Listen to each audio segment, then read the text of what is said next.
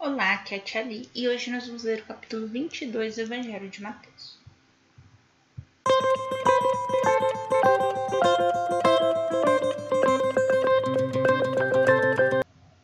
Bem-vindos aos Novenáticos Kids e hoje nós vamos começar a leitura do capítulo 22 do Evangelho de Mateus. Estamos unidos em nome do Pai, do Filho e do Espírito Santo. Amém. Santo anjo do Senhor, meu zeloso guardador se a ti me confiastes a piedade divina, sempre me rege, guarde, governe e ilumine. Amém. Estivemos unidos em nome do Pai, do Filho e do Espírito Santo. Amém. Parábola da festa das bodas. Jesus tornou a falar-lhes por meio de parábolas. O reino dos céus é comparado a um rei que celebrava as bodas de seu filho enviou seus servos para chamar os convidados, mas eles não quiseram vir. Enviou outros ainda, dizendo-lhes: Dizei aos convidados que já está preparado o meu banquete. Meus bois e meus animais cevados estão mortos. Tudo está preparado. Vinde às bodas. Mas sem se importarem com aquele convite. Foram um a seu campo e outro para seu negócio. Outros lançaram as mãos de seus servos, insultaram-nos e os mataram. O rei soube e indignou-se em extremo. Enviou suas tropas, matou aqueles assassinos e incendiou-lhes a cidade.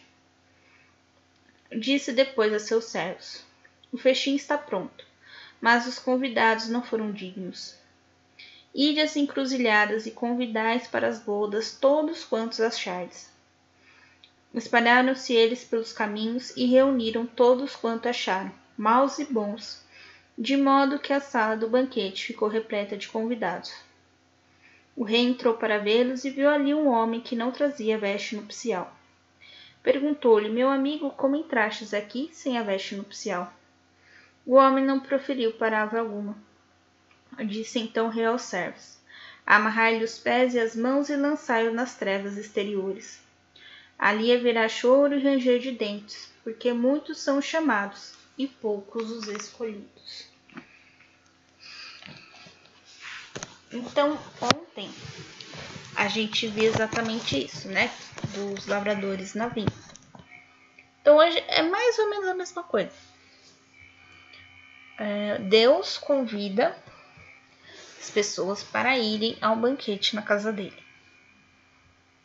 E as pessoas não dão importância a esse convite. Então fala, não, não vou não.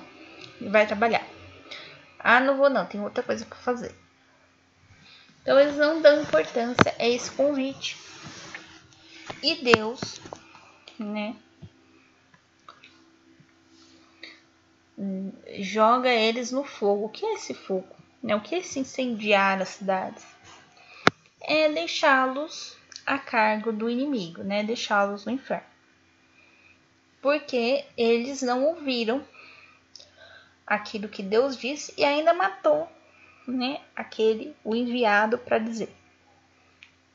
Então Deus pede para ir a uma encruzilhada. O que é uma encruzilhada? Encruzilhada é o encontro de dois caminhos. Então, se a gente for lá no Salmo 1, existem dois caminhos, o caminho do bem e o caminho do mal. Então a encruzilhada seria, vamos dizer assim, o encontro desses dois caminhos.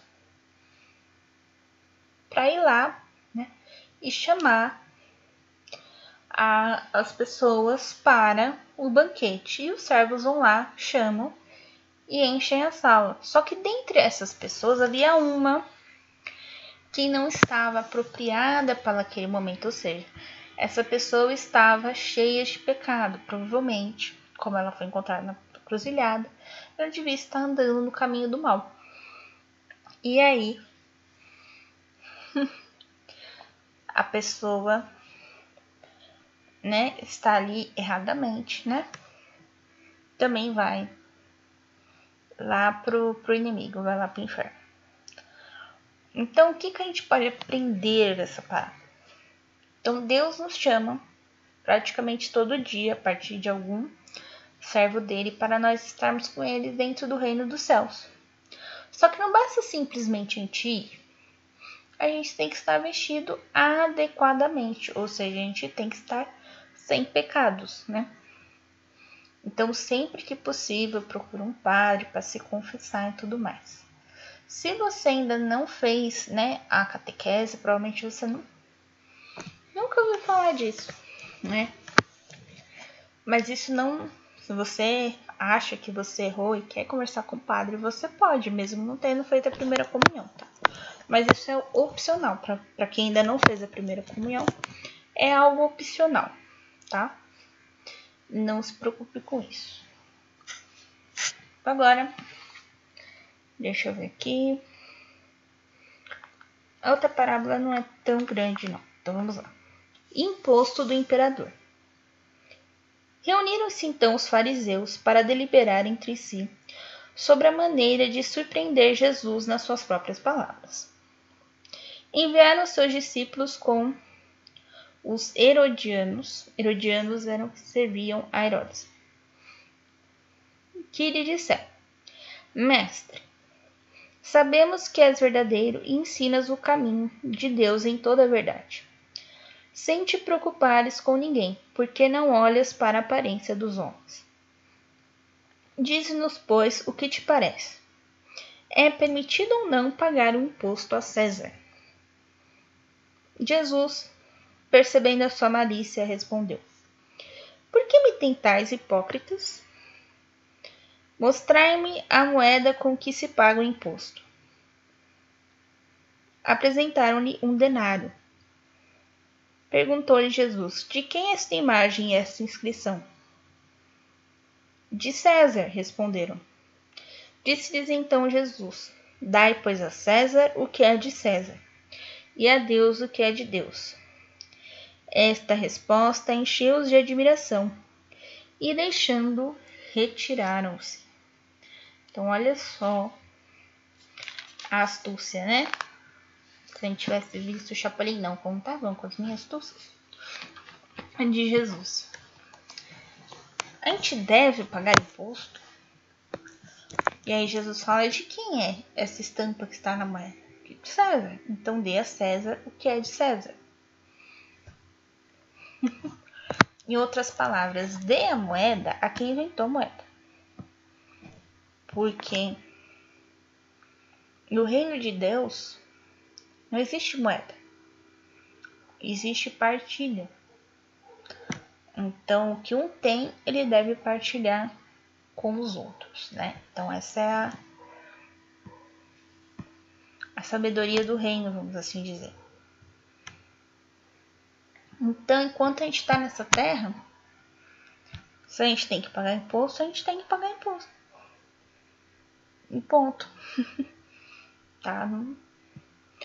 E aí vai o que fazem com o dinheiro do imposto, aí é outra história.